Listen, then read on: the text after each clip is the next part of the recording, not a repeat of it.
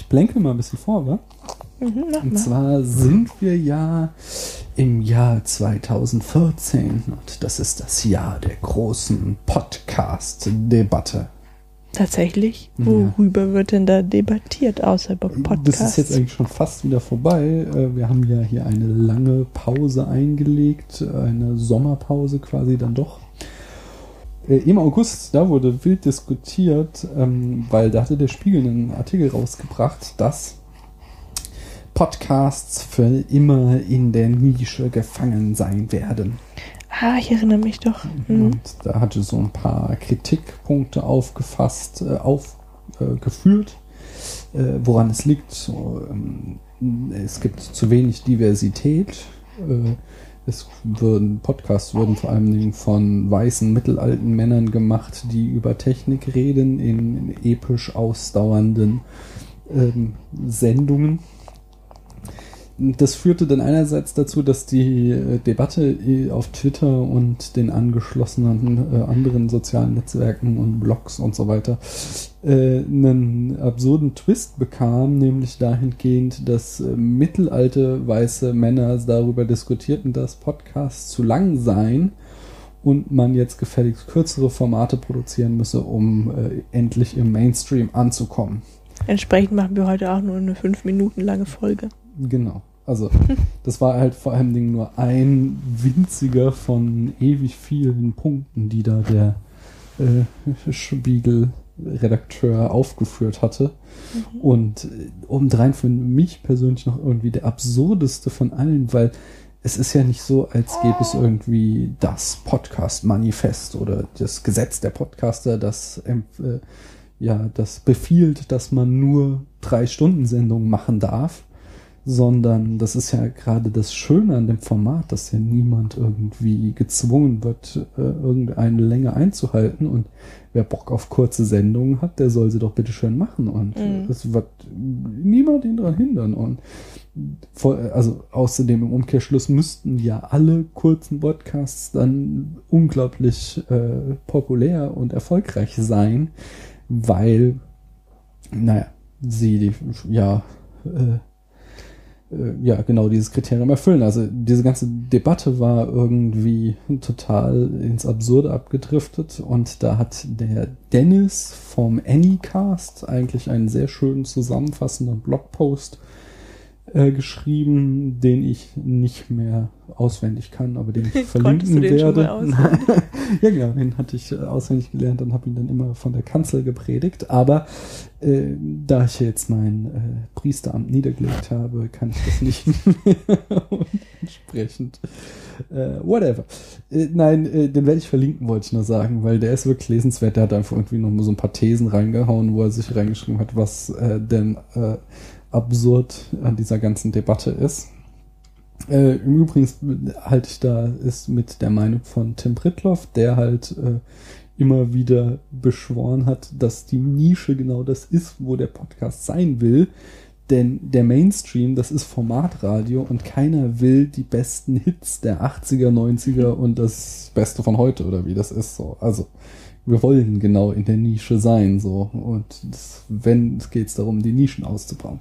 Aber ähm, worauf ich eigentlich hinaus wollte, so ohne diesen langen Bogen, diese Podcast-Debatte hatte ja auch eine sehr schöne äh, Konklusion, nämlich äh, Nele Heise hat äh, eine Liste zusammengestellt, Frauen machen Podcasts von, ich glaube, es waren am Ende über 100, oder was heißt am Ende, also es gab kein offizielles Ende, man kann, glaube da immer noch draufschreiben, ich mache auch Podcast oder ich kenne eine Frau, die Podcast macht. Hm. Ähm, aber äh, da hat sie halt äh, irgendwie einfach mal äh, in einem Crowdsourcing äh, sämtliche Podcasts mit weiblicher Beteiligung gesammelt. Da bist ja dann auch entsprechend du zu äh, sensationellem Ruhm gekommen. Und ähm, ich habe mir mal erlaubt, sämtliche Podcasts dieser Liste zu abonnieren, mit Ausnahme der Strick-Podcasts, weil das interessiert mich jetzt nun wirklich nicht so. Und es gibt verdammt viele Strick-Podcasts, das glaubst das du gar absurd. nicht. Das ist wirklich, wirklich krass, wie viele Leute offensichtlich sich gut über das Stricken unterhalten können. Und das sollen sie alle machen. Das ist ein Videopodcast. Nee, es gab nur sehr wenige. Es gab noch so eine Rubrik Videocast, so, Mhm. äh, aber das waren nur ziemlich wenige. Die meisten sind wirklich Audio-Podcasts, die sich übers Stricken unterhalten. Was soll man denn darüber reden? Das Keine Ahnung, da Vorwand. musst du, ja, das kann einerseits sein, Mhm. andererseits musst du da halt einfach reinhören. Ich habe keine Ahnung, weil das hat mich nicht interessiert. Ich finde es auch gut, so soll, also ist ja immer mein Credo, äh, die Leute sollen ihren Scheiß machen und jeder Podcast findet seine Hörer, also die, wen es interessiert, das wird sich ja- schon anhören. Das ist ja total beknackt, weil dann hast du einerseits äh, diese angeblichen Mengen an Podcasts mit äh, technischem Schwerpunkt, die von männlichen äh, Moderatoren geführt werden, Mhm. ja, Sprechern. Und dann hast du gerade die Liste von, von äh, weiblichen Podcasts und da geht's dann ums Stricken. Au contraire, Mademoiselle. Denn es gibt natürlich, also das ist zwar ein großes Themenfeld, da hast du recht, aber es gibt äh, wirklich zu sämtlichen Themen weibliche Podcasts. Zum Beispiel habe ich hier, Okay. da kann ich mich gar nicht dran erinnern, an die Folge. Kannst du, Entschuldigung, mal hier kurz unterbrechen, dein Mikro wieder ein bisschen höher einfach machen, Ja, Entschuldigung. weil du da so an deinem Schal schabst. Ähm, Schabende Schal. ähm, schabenden Schal. Äh, nee, zum Beispiel hier Bits of Berlin. Ich glaube, der hat erst vier Episoden, aber die sprechen offensichtlich irgendwie übers Programmieren oder so. Ich kann mich nicht dran Mhm. erinnern. Ich habe da, äh, das wollte ich mich gerade sagen, ich habe so halt jetzt irgendwie, äh, keine Ahnung, von den 100 sind wahrscheinlich 30 Strickcasts rausgehauen. Das heißt, ich habe so ungefähr 70 Podcasts abonniert, von denen sind dann auch nochmal irgendwie gut 10 rausgeflogen, weil sie keinen richtigen Feed angeboten haben oder es halt irgendwie nicht funktionierte, die zu abonnieren. Und dann habe ich mir von jedem mindestens eine Folge angehört und es ist wirklich crazy shit dabei. Also das sollte man sich auf jeden Fall mal anhören. Das ist fantastische Sachen und vieles ist halt auch schon wieder rausgeflogen, weil es einfach nicht mein Interesse war. Aber wie gesagt, lass die Leute ruhig machen. Es wird schon jemand finden. Und ich gucke gerade so durch meine Liste, ob ich noch was ähm, speziell empfehlen kann. Ähm, pom pom pom. Jetzt so von vielleicht so ziemlich unbekannten Casts äh, kann ich ähm, auch ein gerade ganz junges Projekt, den äh, Bredo-Cast. Mhm. Ähm, der ist, das ist vom Bredo-Institut ein Podcast. Und das ist so ein, die machen so Medienforschung und sind jetzt auch irgendwie erst vier Episoden draußen, damit ich rangehört. Ähm, ist aber ganz spannend, weil wird dann halt, das ist halt so quasi ähm, Wissenschaftskommunikation, die erzählen halt einfach, was so ihre Forschungsergebnisse sind. Das ist so eine Mhm.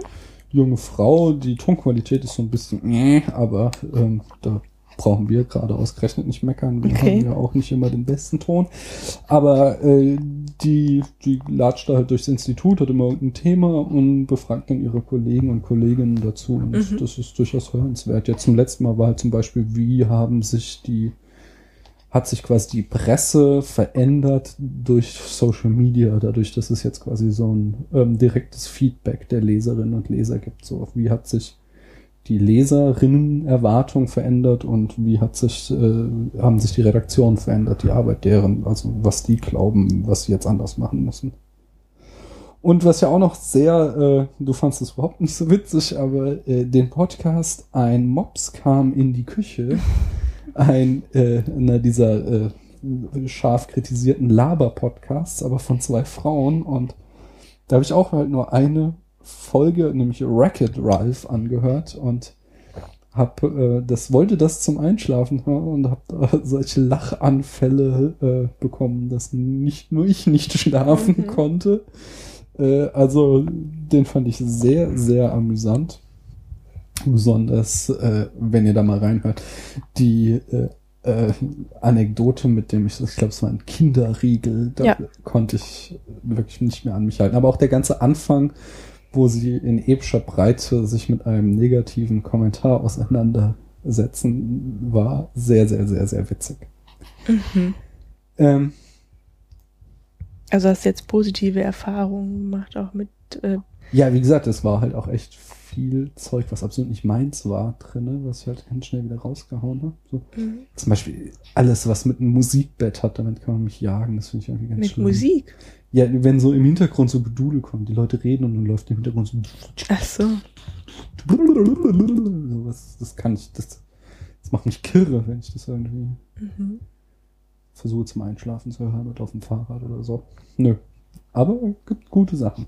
Ich werde bestimmt noch mal irgendwie in den nächsten Wochen und Monaten das ein oder andere hier nennen können. Ja, bist du denn schon durchgegangen? Also durchgekommen durch 100? Ja, ich habe so äh, von, es, es waren jetzt, wie gesagt, es sind ja nicht alle, ich weiß nicht, wie viel letztlich hinten übergeblieben sind. Ich kann mal, ich habe im Augenblick, aber da waren ja schon alte dabei, habe ich in meiner Liste jetzt noch äh, 77 Podcasts. 77. Aber ähm, ja, da ist einiges dabei, was ganz cool ist. Was vor allem klein und unbekannt ist und unbedingt mehr Aufmerksamkeit äh, bedarf. Wollen wir mal anfangen? Gernst. Oder möchtest du weiter vorplänkeln? Ich hätte noch andere Themen. Nee, ich glaube, das Vorgeplänkel ist jetzt schon ziemlich lang. Hm, boah, zehn Minuten. Echt? Läuft. There you go. Hey. Ever done this before? No, but I've seen it on TV. 100% pure adrenaline. Other guys snort for it, jab a vein for it, and all you gotta do is jump. Sure, it's a blast, but listen, I sort of screwed my knee up yesterday. Oh, yeah, yeah, I noticed you limping, but hey, don't worry about it, Rod. Don't worry at all, because we're not gonna land on land. Oh, well, fine then. I feel so much better. Okay, let's fly.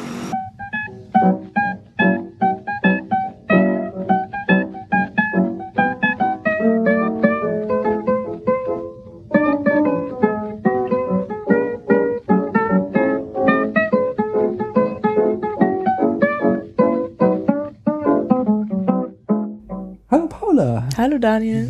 Hallo liebe Zuhörer. Hallo liebe Zuhörerinnen.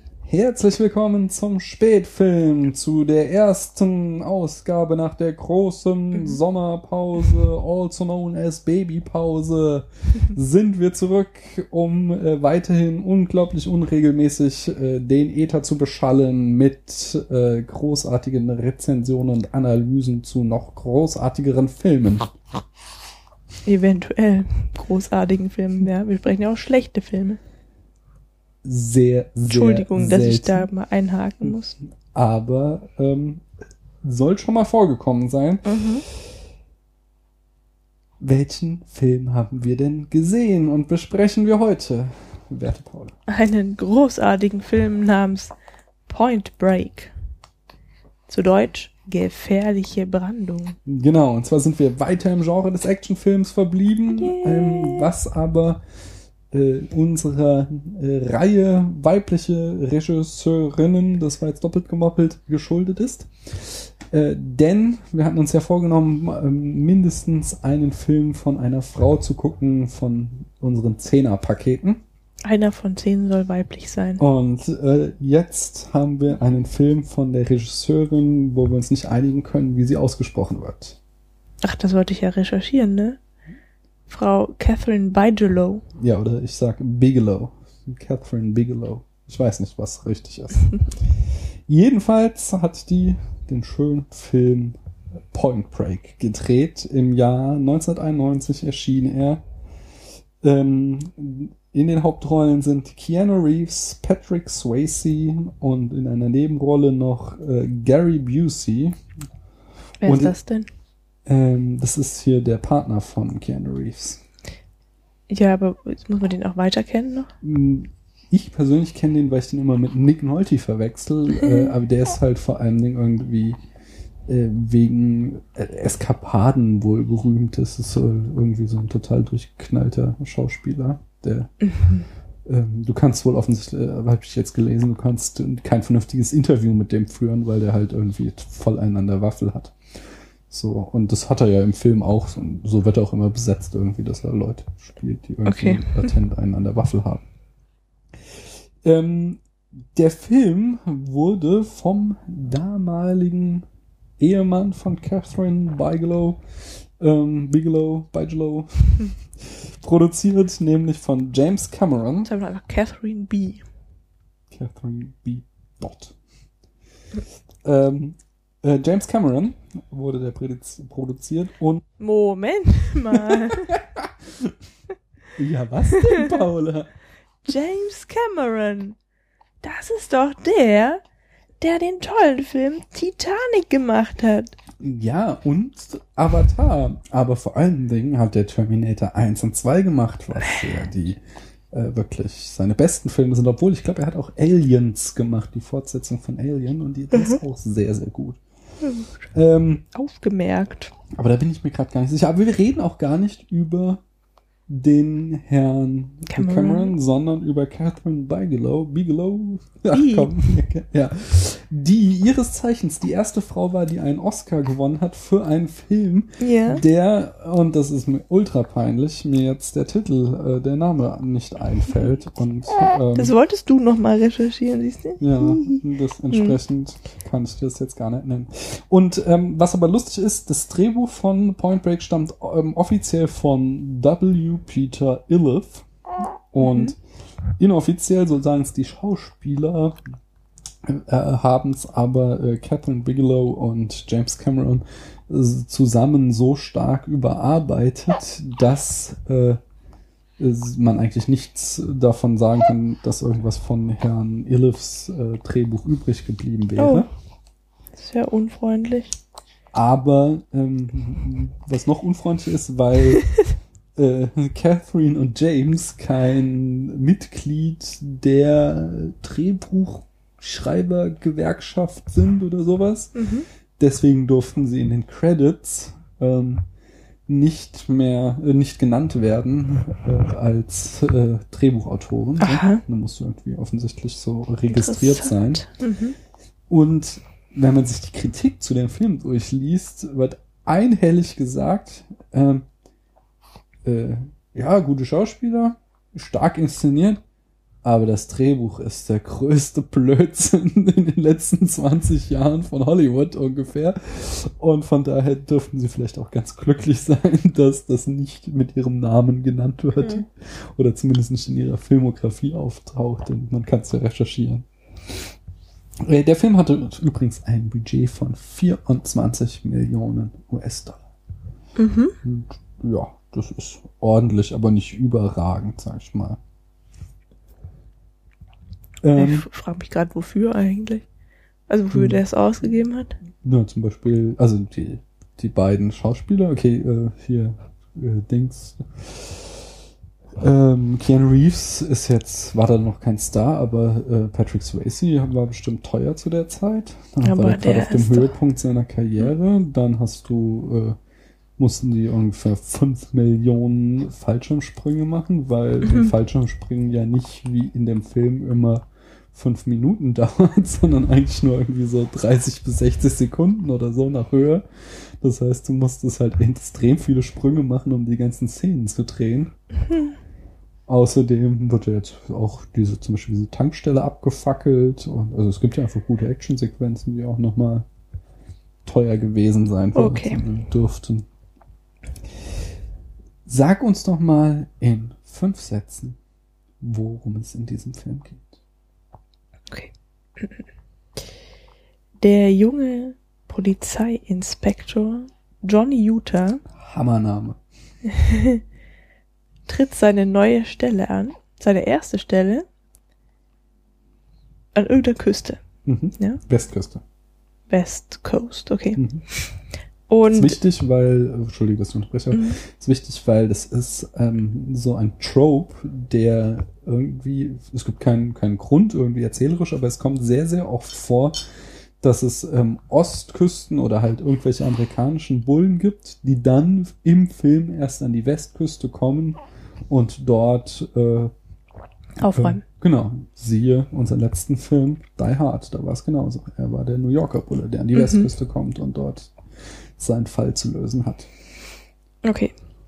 So. Ähm, und die Pol Polizei an dem Ort hat die größten Probleme mit einer Räuberbande, einer Bankräuberbande, die für jeden Coup, ich glaube, nur 90 Sekunden braucht. Mhm. Die Ex-Präsidenten. Die Ex-Präsidenten, genau, die haben nämlich so Gummimasken auf, so Scherzgummimasken, ähm, die eben die früheren, vier frühere Präsidenten der USA darstellen. So, Johnny Utah und sein neuer Partner, Mhm. dessen Namen ich vergessen habe, Ähm, ich wusste, das Irgendwas ist mit schon so P, her. glaube ich. Ja. Ja. Äh, die wollen also diese Gangster schnappen Mhm. und die Vorarbeit der Polizei hat schon ergeben oder oder ja lässt vermuten, dass die Gangster aus dem Surfermilieu stammen. Aus diesem Grunde kauft sich Johnny Utah ein Surfbrett und versucht surfen zu lernen, um sich da undercover mal ein bisschen umzuhören in der Szene. Mhm. Und damit hat er auch gleich total Erfolg. So ein Zufall aber auch. Ja, genau, also mit dem Surfen hat er keinen Erfolg, aber das wiederum bringt ihn einer jungen Frau nahe, die ihm dann das Surfen beibringt und dann auch, äh, wer, wer hätte es gedacht, seine neue Freundin wird, nicht nur das, sondern sogar seine große Liebe darstellt. Aber das so nebenbei. Da müssen wir später noch drauf zu sprechen Aber die kommen. große Liebe. Ja, das ist ein ganz spannender Ja. Punkt. Aber, ja. Ja, und zufälligerweise trifft Johnny Utah in den Surferkreisen äh, Menschen an, die seine neuen besten Freunde werden. Mhm. Und noch zufälliger sind es dann sogar, wie sich später herausstellt, Achtung, Spoiler-Alarm, die Bankräuber.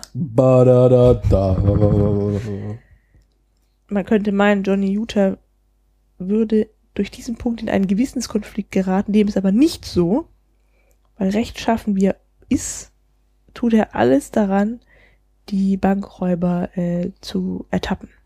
Aber jetzt mal ohne Scheiß, das ist, Mhm. Glaube ich, wirklich die, glü die glücklichste Fügung in der Geschichte äh, der Thriller, weil der geht an den Strand, äh, säuft fast ab, wird von einer Frau gerettet und die, Die Frau, gut aussieht. die Frau, die ihn rettet, ist zufällig die Ex-Freundin von dem Boss der Bankräuber. Das Mhm. ist, ich glaube, leichter kann es ein Polizist nicht haben. Ja, ja. Ja, Entschuldigung, ich bin dir ins Wort gefallen. Mhm. Ja, mehr gibt's ja dann auch, auch nicht zu sagen. Also, die heiraten dann und kriegen Kinder. Ach so, nee. Davor ähm, ähm, nimmt er noch die Bankräuberbande fest. Das heißt, den Chef der Bande äh, nimmt er nicht fest, sondern bei der Festnahme darf er nochmal surfen gehen und stirbt dann dabei. Auch Tragisch. darüber werde, wird noch zu sprechen sein. Darüber müssen wir uns mal ernsthaft unterhalten. Da gibt es auch noch einen interessanten Fun Fact. Aber Mhm.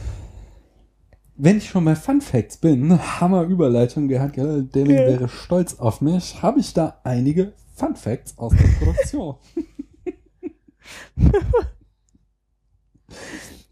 Ich habe mich schon, ich frage mich schon die ganze Zeit, warum du eigentlich so hölzern artikulierst.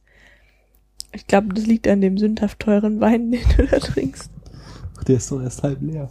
Ich artikuliere Hölzer. Ja. So. Äh, liebe Zuhörer und Zuhörerinnen, wenn Sie finden, dass ich hölzern Warte mal, artikuliere, waren wir nicht beim dann, Du? Ähm, Wir waren beim Du. Achso, liebe Hörerinnen und Hörer, wenn ihr findet, dass ich hölzern artikuliere, dann sagt es doch bitte in den Kommentaren, dann werde ich das in Zukunft lassen. Na, Point Break. Der Titel des Films stammt aus der Surfersprache und bezeichnet die Linie, auf der die Welle bricht. Das ist mir doch vollkommen klar. Bin ich Ja, ja auch wollte ich nur gesagt haben. Vielleicht gibt es ja einfach. Sprache. also Dings. Serversprache kannst du, okay. Ähm, ursprünglich sollte der Film aber Johnny Utah heißen. Das war dann aber irgendwie ihnen doch zu ähm, Blöd. Ja, außerdem äh, ist ja der größte Star zu der Zeit, zumindest in dem Film, halt Patrick Swayze gewesen und Boah, der sah so scheiße ähm, sie, vielleicht wollten sie ihn einfach nicht vergraulen, indem sie den Film nach diesem unbekannten Heini nennen, Mhm. der äh, Keanu Reeves damals noch war. Äh, deswegen kam sie als nächstes auf die Idee, den Film Riders on the Storm zu nennen. Oh Mann. Fanden sie auch Cool. total geil, Ja. bis sie sich mal das Lied angehört haben und festgestellt haben, okay, es hat nichts mit Surfen zu tun.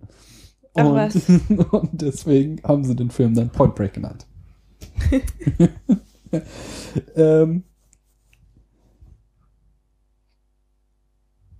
lustig ist zum Beispiel auch, dass äh, Johnny Utah in dem Film nur deswegen FBI-Agent wurde, weil er wegen einer Knieverletzung seine ähm, American Football-Karriere abbrechen musste. Im wahren Leben war Keanu Reeves äh, ein ähm, ambitionierter Hockeyspieler, Eishockey, und bekam dann eine Knieverletzung, konnte diese Karriere nicht weiter äh, anstreben und wurde deswegen Schauspieler. Es gibt einige Menschen, die behaupten, das war sein größter Fehler. Aber auch da kommen wir später Sein noch zu. größter Fehler. Ja, es ist so ein Mem, dass äh, die Leute immer behaupten, dass äh, findest du das? Also, dass die Leute immer sagen, äh, äh, dass Keanu Reeves ein wirklich, wirklich schlechter Schauspieler ist. Wieso, der sieht doch gut aus. Ja, das sagen, also das soll so. Also es ist, ich finde es halt gar nicht so schlimm. So klar, der kann nicht, der hat nur einen Gesichtsausdruck irgendwie so, aber es gibt halt irgendwie echt schlimmere, finde ich so. Ja, zum Und Beispiel Tom Cruise. Wird halt, nee, Der hat auch nur einen das Gesichtsausdruck. stimmt nicht. Nee, das stimmt gar nicht. Tom Cruise, du kannst ihn hassen, weil er bei Scientology ist, aber der kann gut schauspielen. Der kann, so. Du kannst dir echt, also es gibt einfach Hammerfilme von dem. Schau Also ich dir Magnolia an oder schau dir äh, Vanilla Sky Warte an. mal, ich möchte mal was oder klarstellen, Schau dir ja. äh, Tropic Thunder heißt er, glaube ich. Ich habe was gegen Scientology. Mhm. Mhm. Aber da ich ja grundsätzlich der Meinung bin, dass jeder glauben soll, was er will, habe ich natürlich auch gegen Menschen, die in der scientologischen Kirche sind, Mhm. also gegen dagegen, dass die glauben, habe ich ja nichts. Also ne? Die sollen Ich machen, mag er. Tom Cruise nicht, weil er bei Tom Scientology Cruise ist. Sondern ich mag den halt nicht. Okay, aber der war halt in den 80ern mal ein schlechter Schauspieler, aber Mhm. der ist mittlerweile halt wirklich ein guter Schauspieler geworden. So, du kannst den nicht mögen, das sehe ich gut ein so, aber du kannst nicht sagen, dass der ein schlechter Schauspieler ist. Das Ja. stimmt nicht. Der hat Dirk einfach, der hat, der, hat ja jetzt auch singen gelernt mit der Zeit. stimmt. Ähm, Weiß ich gar nicht, ob der Namen richtig ausgesprochen Hier. Aber genau, ich war, war eigentlich hier bei Keanu Reeves und es hat sich halt zu, zu so einem Meme entwickelt, dass alle immer über den lästern, weil er halt wirklich einfach nur diesen alten Gesichtsausdruck drauf hat und äh, sag mal, Keanu, drück mal Trauer aus. Keanu, drück mal Freude aus. Ist jetzt schade, dass es niemand sehen kann außer mir. Aber äh, sie haben dein Lachen gehört, von daher ähm, nicht wahr. Hm. Aber wie gesagt, ich finde ich finde den halt nicht so schlecht. Ich finde, es gibt schlimmere. Ja. Ähm, von daher, ich, ich, also ich meine, außerdem ist es halt Neo. So. Ja, das war der halt damals noch nicht. Ja, natürlich, aber es ist halt Neo. So. Ich ja, das mein, denke ich mir halt auch. dieser Film, der war so mindblowing, der kam genau zum richtigen Zeitpunkt und hat mein Sehverhalten so geprägt, dass ich halt Keanu Reeves alles verzeihe. Außerdem sollten wir mal irgendwann, äh, ich glaube, irgendwo in Iowa gucken, heißt der. Ähm, das ist so ein Indie-Film, auch von Anfang der 90er und da soll er ausnahmsweise wirklich gut sein.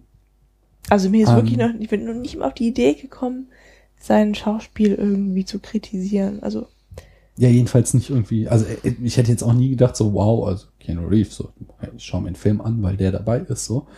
Aber er stört halt einfach nicht, finde ich so. Ja, du kannst halt irgendwie so, also der macht halt irgendwie geradlinige Actionfilme. Der macht nichts Tiefsinniges. hat er nicht auch bei Speed mitgespielt? Ja, genau, geradlinige Actionfilme. Aber der macht halt irgendwie, außer hier Ted und George. Ja, super. Reise. Verrückte Reise oder abgefahrene Ja. Reise in der Telefonzelle. Sehr geiler Film. Muss man gesehen haben. Das soll mal einer sagen, es wäre ein schlechter Schauspieler. Bill und Ted's abgefahren. Bill und Ted, ja genau, oh Mann. Das ist schon peinlich, dass ich nicht wusste, wie das richtig heißt. Äh, aber wie dem auch sei, kehren wir zu unserem Film zurück, denn ähm, Patrick Swayze seinerseits, äh, Unglaublich hässlich, der Kerl. ähm, nee, der ist, ich finde guter ganz, ich finde es ganz lustig, weil der halt, ähm, ähm, weil der, ja, der war halt so geschniegelt und gebügelt in den 80er Filmen immer so. Der sah immer scheiße aus. Ja, das ist ja jetzt auch wieder dein persönlicher Geschmack, aber Ach so. er war halt so auf Schönling getrimmt, wenn du dir zum Beispiel mal Dirty Dancing anguckst, so.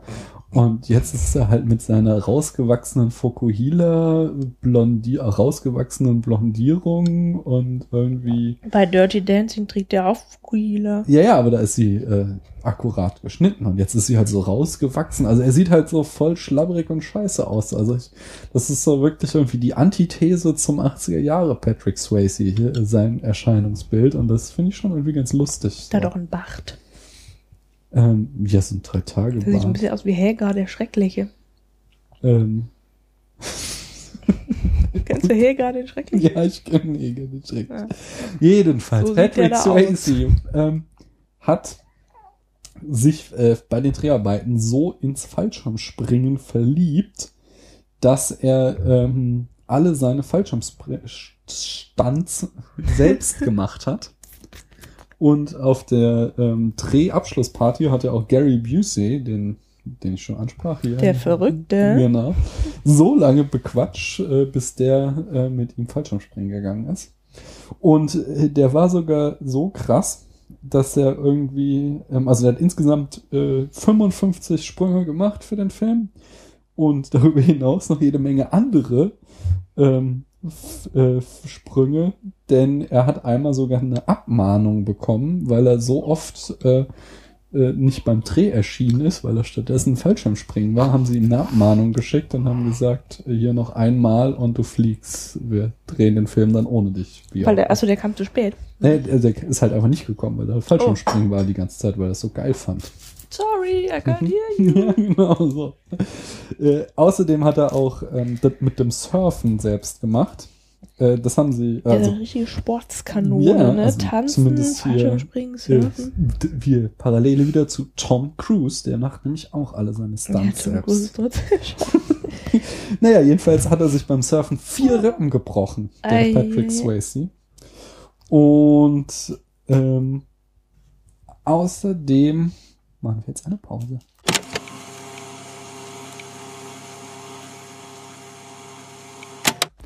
Da sind wir wieder. Und zwar war ich gerade dabei zu erzählen, dass ja, jetzt weiß ich. Ach so, genau. Dass ähm, Keanu Reeves, Patrick Swayze und Laurie Patty, die die Freundin von Keanu Reeves spielt, von Johnny Utah, äh, zusammen äh, Surftraining von Dennis Jarvis bekommen haben. Und ähm, der ist erstmal aus allen Wolken gefallen, weil Laurie Patty noch nie den Ozean zuvor gesehen hatte. Und er hat ihr dann, äh, oder nee, ich glaube, den Ozean, sie hat, sie war noch nie im Ozean baden.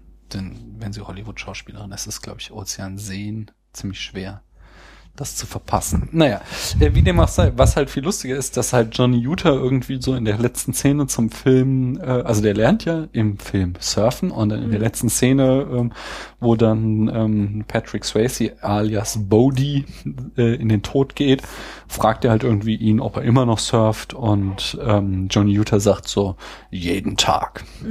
Und du wirst es nicht glauben. Keanu Keanu Reeves jeden Tag hat äh, für den Film Surfen gelernt. Und ich weiß nicht, ob er es jeden Tag gemacht hat, aber er ist noch heute ein begeisterter Surfer und macht das als Hobby so oft er kann. Ist das nicht geil? das ist schön. Knieverletzung und Surfen. Ich meine, das ist quasi der Film über Keanos Leben. Mm. Das ist äh, der Hammer. Hat er deswegen die Rolle bekommen eigentlich? Weil ähm, Frau B dann dachte, ach guck mal, der hatte eine Knieverletzung. Da kann er sich gut mit dem Ich weiß nicht. Also, der Rolle ich identifizieren. Ja. ähm, äh, ich nicht. Also, so, so gut Casting, ja, so Mhm. Casting-Geschichten, das lese ich ja nie nach, weil das irgendwie für mich voll langweilig ist. Habe ich schon mal so angerissen. Es ist irgendwie, es gibt zu jedem Film ungefähr fünf Millionen Casting-Gerüchte und Casting-Anekdoten, wer es fast geworden wäre und dann doch wieder absagte und das ist halt, dadurch, dass es halt bei jedem Film einfach ist, weil das zum Schaffensprozess eines Films gehört, dass man halt ein Drehbuch hat, das man verfilmen will und dann sucht man Schauspieler dafür und versucht die dazu zu begeistern und die gucken halt, ob das irgendwie in ihren Plan reinpasst oder nicht und dann kann es fast zustande kommen und wird dann doch wieder nichts. Dadurch finde ich es halt irgendwie ziemlich langweilig, mich damit auseinanderzusetzen und äh, skippe solche Informationen einfach immer. Mm, in dem Film gibt's aber die eine Szene, die immer sagen alles wow. Und das ist äh, die große Verfolgungsjagd, nachdem äh, hier Johnny Utah und sein Kollege den ähm, Ex-Präsidenten ganz dicht auf der Spur sind und sie sie zuerst dann mit dem Auto verfolgen und dann anschließend ähm, halt hier ähm, Johnny Utah dem äh, Bodie auf äh, zu Fuß weiterfolgt. Und äh, äh, ja das halt eine spektakuläre äh, Verfolgungsjagd vor allen Dingen dieser Teil zu Fuß ergibt. Und der ist halt äh, der wird halt immer sehr sehr gefeiert weil der einfach extrem geil gefilmt ist muss man mal sagen.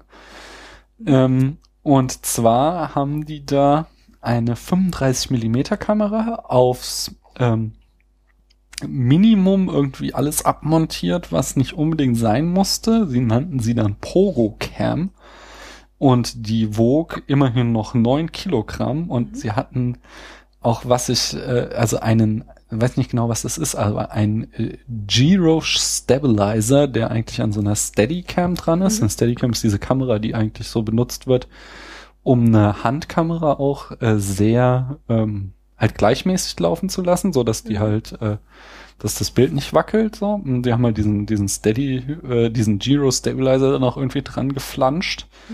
Ähm, und mit dieser Kamera ist dann der äh, Kameramann äh, halt, also du siehst halt so diese, wie halt ähm, Patrick Swayze und ähm, Ken Reeves durch so jede Menge Hinterhöfe und Wohnungen und Gärten und Überzäune und so und halt echt lange Rennen. Und der Kameramann hat halt das alles mitgemacht. Er hat die ganze dieses 9 Kilo Apparat mitgeschleppt und ist halt hinterhergerannt und hat das Ganze gefilmt so und äh, das ist schon ähm, ja einfach handwerklich eine verdammt geile Leistung, die sie da gemacht haben. Ja, aber die haben die, diese Verfolgungsjagd nicht in einem Stück gedreht. Nee, natürlich nicht, aber es ist, äh, es, ich weiß nicht, ob du überhaupt rennen könntest mit einer 9 Kilo Kamera vorm Auge so. Ja, ich habe ja mit 12 Kilo Bauch Was? nicht mehr so gut rennen können. ja, also ich meine, und du musst halt auch noch kontrollieren, was du da filmst, so, weißt du? Das, das, also, das, das ist schon, das, also es sieht geil aus, so. Es ist halt auch nicht so unglaublich verwackelt, sondern man kriegt jederzeit mit, was Frau Bigelow uns zeigen will, so, sondern du, du hast, verlierst nie die Orientierung, so, sondern du weißt immer genau, wo wir sind und was wir sehen, so. Und äh, trotzdem ist es halt einfach mittendrin so. Und es ist schon sehr, sehr geil gefilmt einfach. Oh. Das war's so von mir zum zur Produktion. Zur Production. Mhm. Dann gehen wir doch mal in äh, Medias Res. Das sagen wir, glaube ich, jedes Mal. Ja, das ist so ähm, Dings, nicht? Äh, äh, äh, Trademark von uns. Äh, Und zwar äh, ums filmische Erzählen. Was will uns denn Frau Bigelow mit dem Film sagen? Paula. Surfen ist total spitze. Was? Das Surfen echt Spaß macht. Ähm, ja, nee, ist, lustigerweise ist das gar nicht so, weil, äh, also Bodhi hat ja die ganze Zeit da irgendwie so eine Pseudo-Zen-Philosophie, du musst im Hier und Jetzt leben und äh, immer auf der Suche nach der echten, der perfekten Welle sein und der Ozean ist, du bist eins mit ihm oder so bla irgendwie. Und ich an das Ganze unglaublich oberflächlich und Panne so und aber wenn du so die Kritiken liest, dann äh, äh, liest du echt viele Leute, die da sagen so wow, wow, ja, voll tiefsinnig und so bla. Ja, diese Sprüche von Bodhi und ich fand die irgendwie albern so.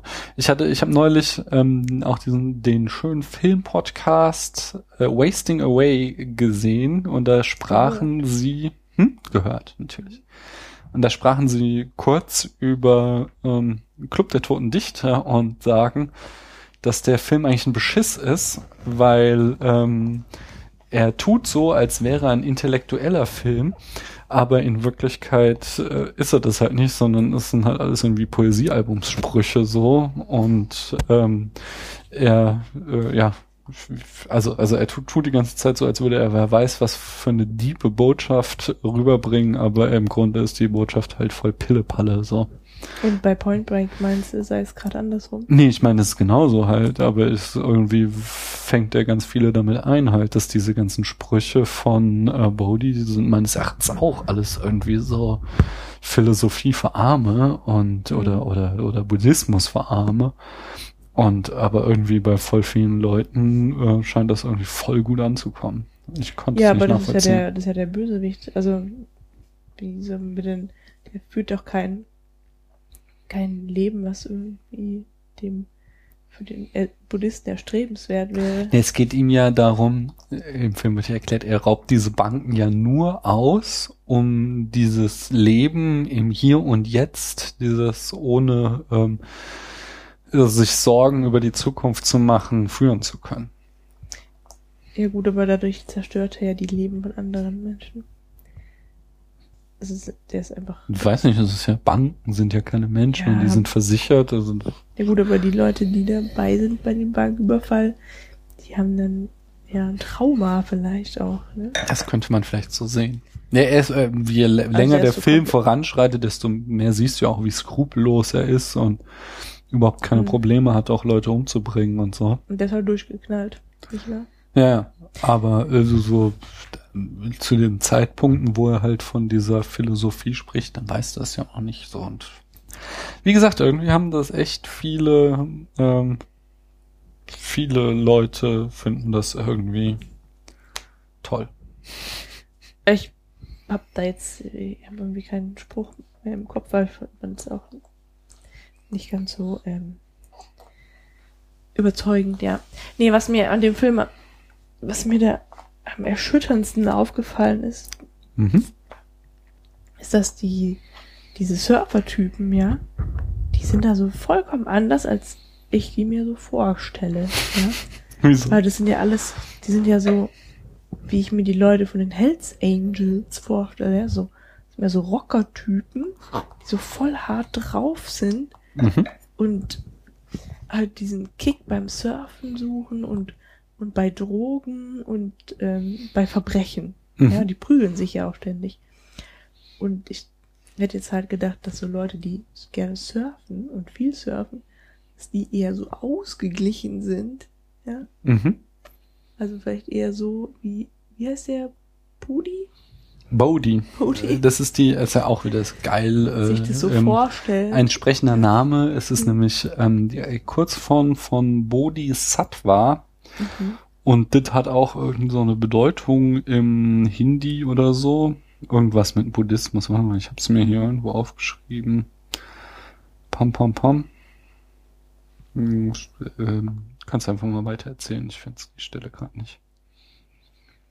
Ja, also, ne? So habe ich mir eben den Surfer im Allgemeinen nicht vorgestellt.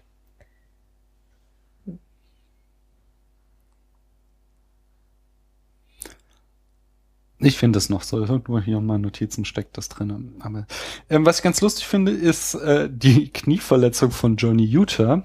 Hm. Ja, denn das ist eine ziemlich, äh, ist eine Knieverletzung mit Sinn für Dramatik irgendwie. Die macht ihm immer nur dann Probleme, wenn es gerade ins Drehbuch passt, so, weil er kann da die wildesten Stunts machen. Aber gerade in dem Moment halt, äh, wo äh, er kurz davor ist, dann Bodhi bei der Verfolgungsjagd zu kriegen, da gibt dann sein Knie nach und er kann ihm nicht mehr folgen Mhm. und es hat nur noch die Wahl, ihn entweder zu erschießen oder äh, fliehen zu lassen und er schießt ja dann äh, lieber in den Himmel, anstatt äh, Bodhi zu erschießen. Ja, weil weil, ja Kumpel. Genau, waren. also er weiß es ja noch nicht, er, der trägt ja noch die Maske, aber er hat den starken Verdacht sicher? halt so. Ja, ja, zu dem Zeitpunkt hat er noch nicht gesehen, dass es Bodhi ist, aber er hat den starken Verdacht halt einfach, dass das Bodhi ist und will es halt nicht riskieren, äh, da seinen Kumpel zu erschießen und schießt deswegen in den Himmel. Ja, aber wenn dann die Patrone wieder runterfällt. Ja, das frage ich mich eh immer, wenn die Leute in die Luft schießen, irgendwo müssen die Dinger doch auch wieder Das wird in. The Mexican thematisiert. Da wird jemand erschossen, der, Mhm. wo die, oh, wow. Aber da, Ähm. da ist Brad Pitt in Mexiko bei auf so einer, das hat gerade wie eine Party, ja. Dann schießen die Leute in die Luft und dann kommen die Kugeln halt wieder zurück, nicht? Mhm. Ähm,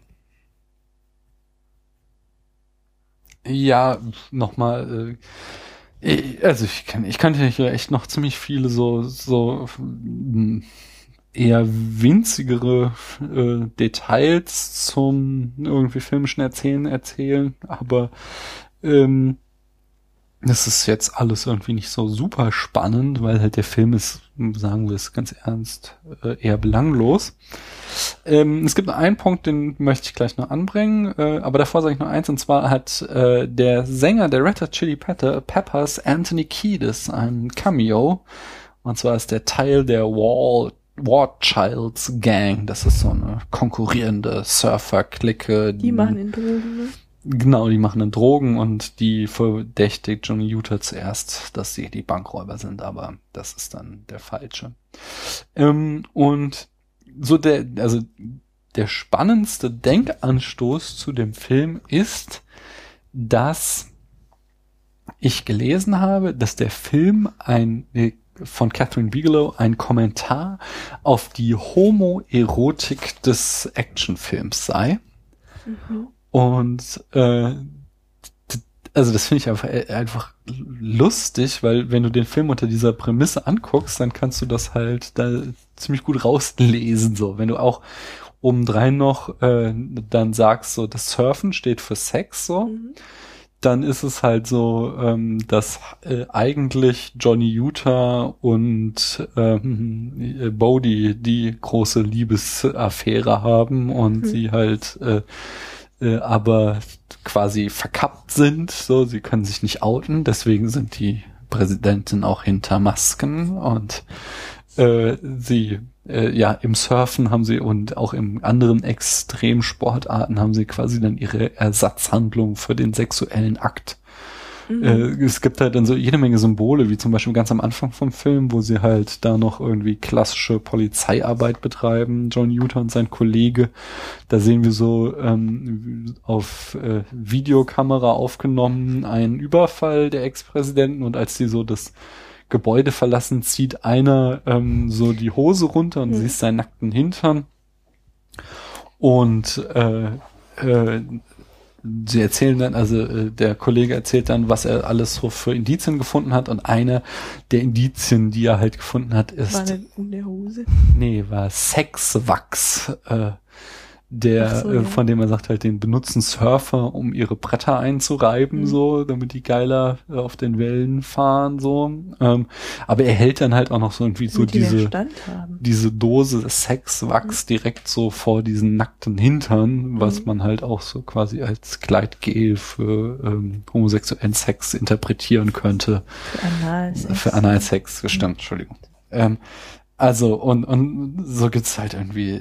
Also ich habe so einen Essay gelesen, der geht meines Erachtens weit äh, über das äh, wirklich sinnvoll interpretierbare hinaus, ähm, weil er ähm, einfach, äh, ja, der fängt dann halt an, irgendwann in alles was rein zu interpretieren. Zum Beispiel schon so, du siehst halt irgendwie so in den Vorspann äh, wo du halt dann irgendwie die Namen von Keanu Reeves und Patrick Swayze hast und die wandern dann so ineinander mhm. und das sieht er dann so als Metapher dafür, dass die halt zu eins werden, weil sie sich lieben und so und äh, das ist, glaube ich, dann in dem Moment nur noch ein nach Mustern suchendes Gehirn, weil das, also so ein Vorspann wird in der Regel zum Beispiel von einer anderen Produktionsfirma ähm, produziert als der, also es macht in der Regel nicht der Regisseur selbst so, sondern das ist so eine Auftragsarbeit und ich glaube, mhm. das war in dem Fall dann eher eine Designentscheidung, als dass die da wirklich schon eine, äh, ja, irgendeine Metaphorik reingelegt haben. Ja, wahrscheinlich. Oh. Mhm. mhm. Ähm, also ich habe das jetzt beim Filmschauen selbst nicht gesehen, ne? Mhm. Ähm, aber jetzt, wo du sagst, könnte ich dieser These was abgewinnen. Ja, ich finde, also, ähm, so die Grundthese ist auch, also es muss ja nicht mal so quasi die Intention von, von Frau Bigelow gewesen sein, aber es ist halt einfach ähm, lustig, wenn man sich den Film unter diesen Vorzeichen ansieht. Man kann das ja Du auch als es, ja. Filmseher da hineinlegen so und dann kannst du natürlich auch sagen so, wenn ähm, äh, halt hier äh, w da nach dieser krassen Verfolgungsjagd Johnny Utah in die Luft schießt, dann ist das quasi auch so äh, ein Akt der, äh, was weiß ich, des, des Höhepunktes, äh, den er da, also er quasi wie als hätte er jetzt gerade seinen Orgasmus, aber den schafft er nicht, äh, hier seinen Kumpel zu erlegen, sondern er muss ihn in die Luft geben und so. ja, ich sag, du kannst da wirklich viel strangen Scheiß reininterpretieren, aber ähm, so diese, diese Grundidee finde ich eigentlich ganz lustig, sich den Film mal unter diesen Vorzeichen anzugucken. Und was halt auch so ein bisschen dafür spricht, ist halt auch, dass diese Liebesbeziehung mh, zwischen äh, Johnny Utah und äh, da, äh, wie heißt sie? Äh, ich hab's vergessen.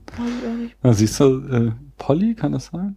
vielleicht. Weiß ich nicht. Also, dass die ja zwischen denen irgendwie auch seltsam steril bleibt, zum Beispiel irgendwie, ähm, als sie da äh, so ganz am Ende, äh, äh, also kurz vor dem richtigen Ende mit der Welle da, äh, der Showdown, ähm, wo sie dann freigelassen wurde von den Kidnappern und ähm, sie rennt so auf ihn zu und so, oh Johnny, ich liebe dich, ich liebe dich, schreit sie und sowas und er nur so, jetzt nicht, Baby, und schiebt sie so zur Seite, so, obwohl er halt gerade irgendwie ihr das Leben gerettet hat und statt sich irgendwie äh, darüber zu freuen, äh, wie gesagt, schiebt er sie einfach nur zur Seite, um dann nochmal irgendwelche, äh, ich weiß nicht, ob er überhaupt nochmal dann mit ähm, Bodhi redet oder ihm einfach nur hinterher guckt oder so halt und so gibt's halt irgendwie so ein paar Szenen und wie wo es halt merkwürdig ist. So.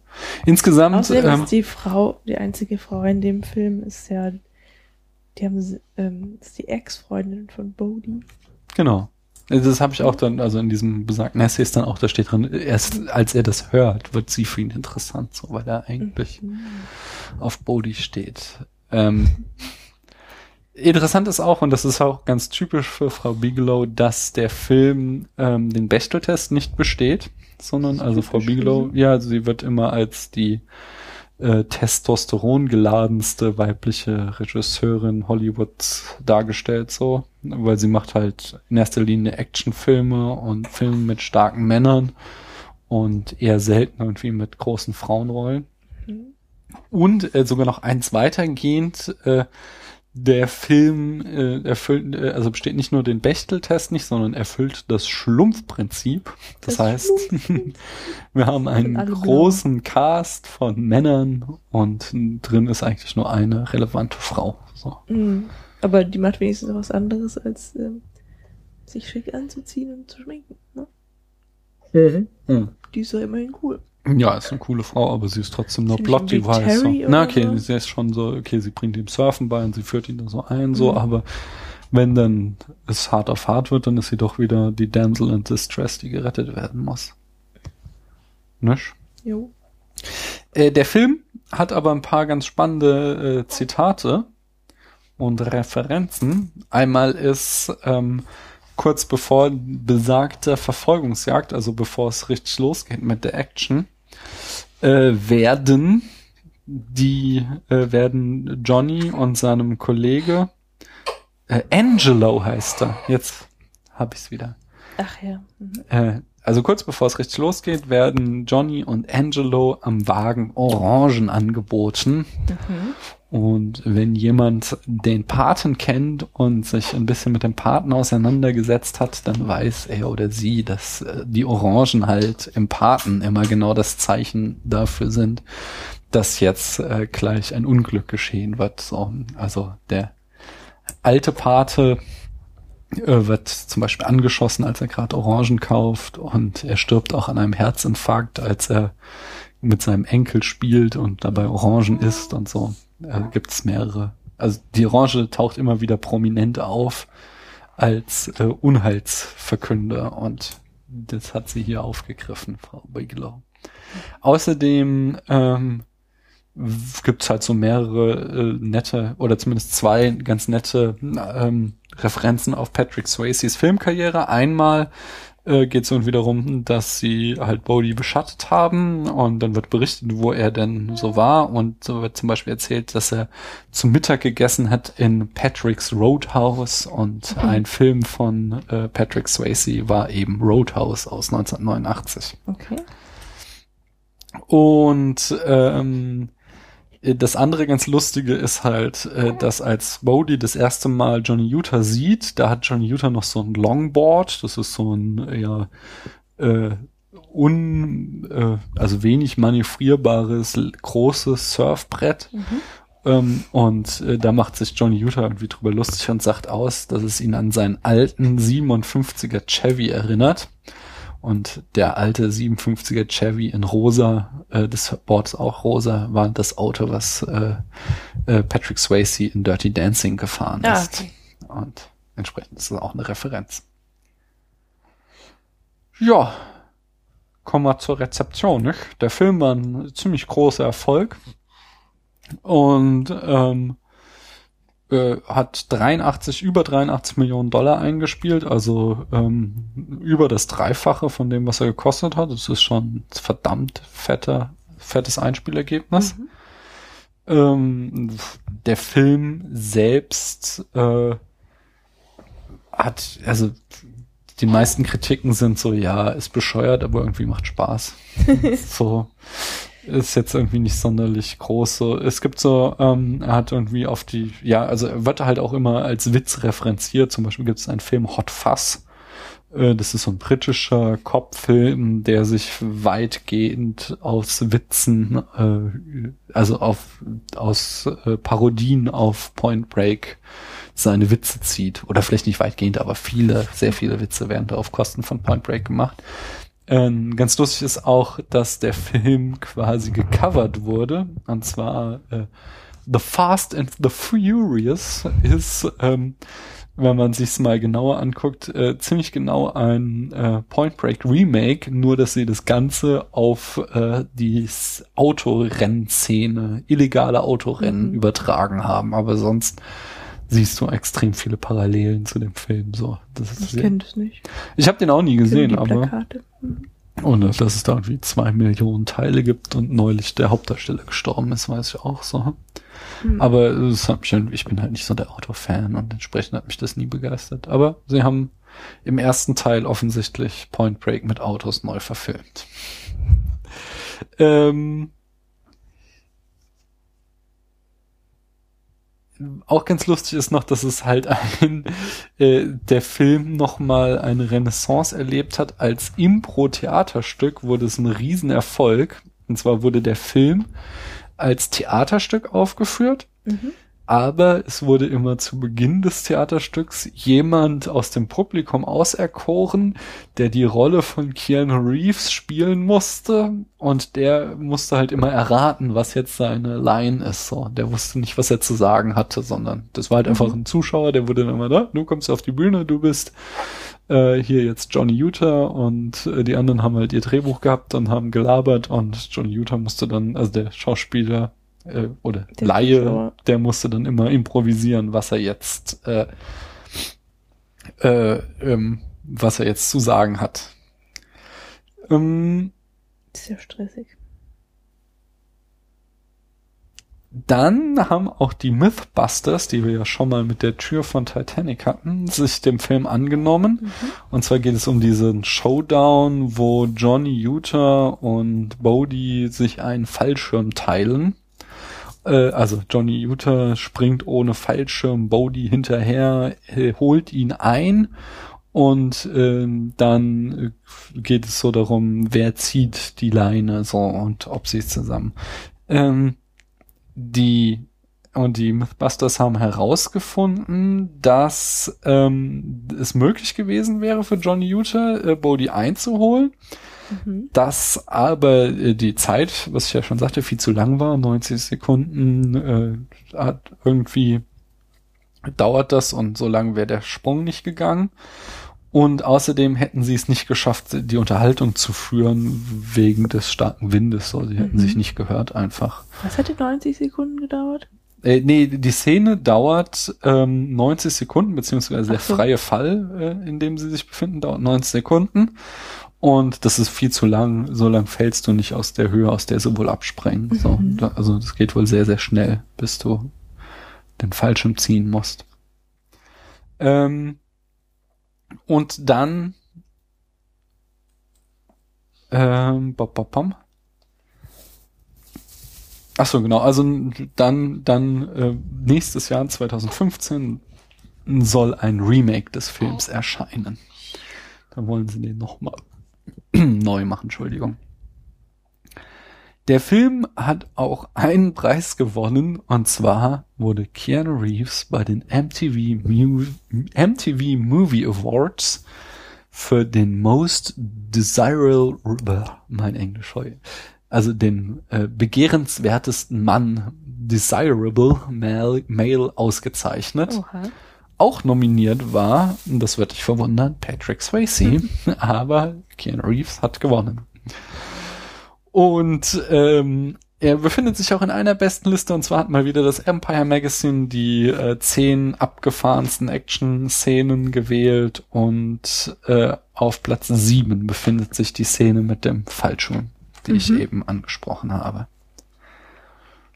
Ja, und zu guter Letzt gibt es halt noch eine Reihe von Referenzen, nur so ein paar gesagt, zum Beispiel, ähm, Ah, das ist ganz, das ist ganz lustig. Und zwar äh, in der Serie Entourage, wo es halt um so einen aufstrebenden Hollywood-Schauspieler und sein Entourage geht. Ähm, da nimmt der Hauptdarsteller Vince den Film äh, Tapping the Source äh, nicht an, um stattdessen Aquaman mit äh, James Cameron zu drehen. Und Tapping the Source ist ein Roman, der so als, äh, den man so als lose Vorlage für Point Break ansehen kann. Mhm. Okay. Und James Cameron war ja, wie gesagt, der Produzent von Point Break.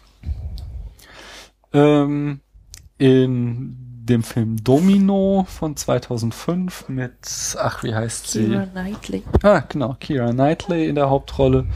Da taucht das äh, Motiv von den Ex-Präsidenten, die Banküberfälle begehen, wieder auf. In, genauso in einer Episode von äh, Veronica Mars. Was ist das denn?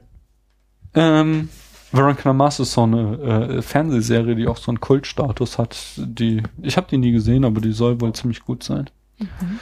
Und äh, bei The Avengers nennt Tony Stark Thor an einer Stelle Point Break. Äh, und es ist wohl eine Anspielung darauf, dass Thor aussieht wie Patrick Swayze in dem Film.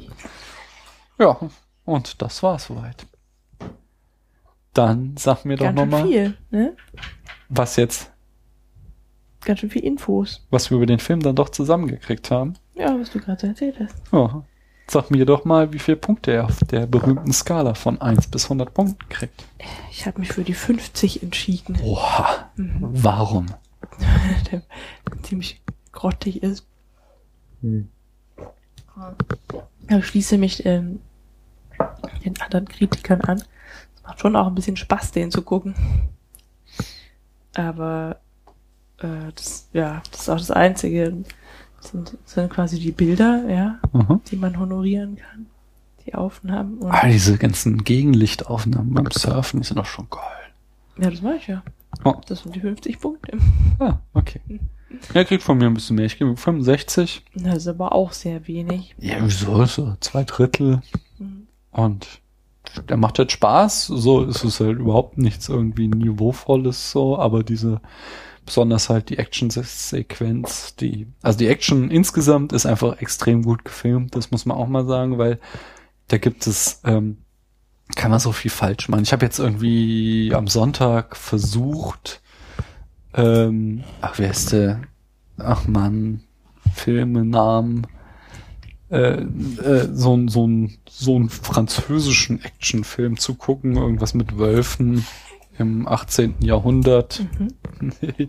Ich muss gerade mal Watch Ever öffnen und dann sehe ich das auch, wie der heißt. Und auf alle Fälle, ähm, abgesehen davon, dass das ein Film aus dem Französisch, äh, aus äh, Pakt der Wölfe heißt der Film. Ähm, Ich glaube, den habe ich schon mal gesehen. Ist das Ab- Johnny Depp? Nee, das sind französische Schauspieler, unbekannt, ich kannte. Also Okay. nicht mal Jean Reno spielt mit. ähm, jedenfalls, abgesehen davon, dass der im 18. Jahrhundert so vorrevolutionäres Frankreich spielt ähm, und sie trotzdem Kung Fu machen, was ich schon so ein bisschen Du ist älter. Okay, ja, aber noch nicht in Europa. So, das, das vor allen Dingen ist dann halt so der Indianer, der dann da, äh, ja, es macht keinen Sinn. Versuch nicht drüber nachzudenken. Der ganze Film ist ziemlich hanebüchend. Hm.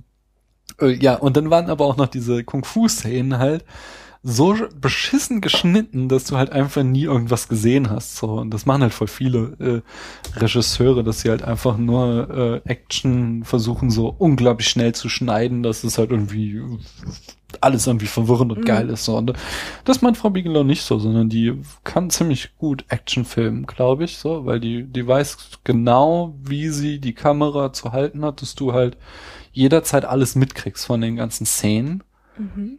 So, ähm, und das ist halt aber trotzdem nicht langweilig wirkt, sondern es ist halt äh, einfach gut gemachter Actionfilm. Und das kulminiert eben in dieser Verfolgungsjagd zu Fuß, die halt schon eine technische Meisterleistung ist. Und deswegen kriegt er da von mir mehr Punkte. Okay. Okay. Ich hoffe, liebe Hörerinnen und Hörer, ihr hattet Spaß. Wenn das so war, dann äh, hinterlasst uns einen Kommentar. Ihr dürft uns auch unbedingt mal bei iTunes bewerten. Da haben wir bisher nur so eine Bewertung, die hat zwar fünf Sterne, aber gerade deswegen wirkt es ein bisschen so, als hätten wir die uns selbst gegeben. Waren wir wirklich nicht. Ähm, ich bin auch auf iTunes Privatsprache. Äh, aber stattdessen, ähm, ja, Ja. wäre es toll, wenn ihr das mal machen würdet. Wir haben auch unglaublich viel, wir haben wirklich, wirklich viel Flatter-Geld bekommen von euch, so, ähm, dass ich gar nicht jetzt mehr aufgeschrieben hat, wer das alles war. Das ist nachlässig, es war auch einiges anonym so und auch viele Diskussionen wurden bei uns auf der Seite geführt. Das fand ich auch cool. Wir hatten irgendwie zum Beispiel zu äh, Die Hard. ähm, Die Hard eine lange Diskussion mit äh, hier einem von der Wiederaufführung. Da möchte ich auch schöne Grüße hinführen. Äh, schaut euch die, hört euch die mal an. Äh, ein anderer Podcast, der auch alte Filme bespricht. Äh, viel weniger Hollywood, als wir das machen. Ähm, Und äh, ja, es gab, es gab noch einen anderen, es gab wirklich, wirklich viel, viel äh, ist passiert bei uns, äh, viel Feedback von euch, das hat mich sehr, sehr gefreut. Das freut mich auch. Das ist schon ziemlich geil. So macht das vor allem Spaß. So, da verliert man den Eindruck, in den leeren Raum zu sprechen, sondern kriegt so ein bisschen Gefühl für euch als Hörerinnen und Hörer. Ich hoffe, ihr bleibt uns erhalten. Genau. Hoffe ich auch. Und wir hoffen auch, dass wir nicht wieder zwei Monate oder drei brauchen für die nächste Folge. Für die Folge 26. Was, was achso, willst Kommt du drauf verraten, an. was wir als nächstes schauen? Na, wenn, wenn wir äh, es noch schaffen, eine Folge vor Halloween zu machen, dann Mhm. wird es hier endlich mal Babel, den du schauen Mhm. wolltest. Und wenn nicht, dann schauen wir diesen ganz alten Vampirfilm Nosferatu an Halloween. Okay. Ansonsten gibt's ja da auch steht ja noch eine Folge mit einem Special Guest aus. Ja, äh, nicht, ähm, wir haben da noch nicht so eine Folge in petto, die ist schon vorbereitet. Äh, über, ich habe den Namen jetzt schon. Jumanji. Nee, Jumanji im Weltall ist das doch. Zathura. Zathura, genau. Tschüss, macht's gut. Bis demnächst. Wir hören uns.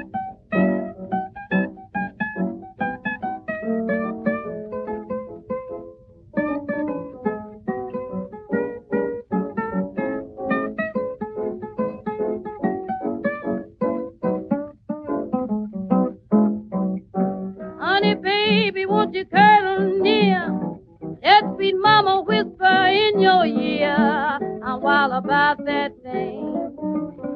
It makes me laugh and sing. Give it to me,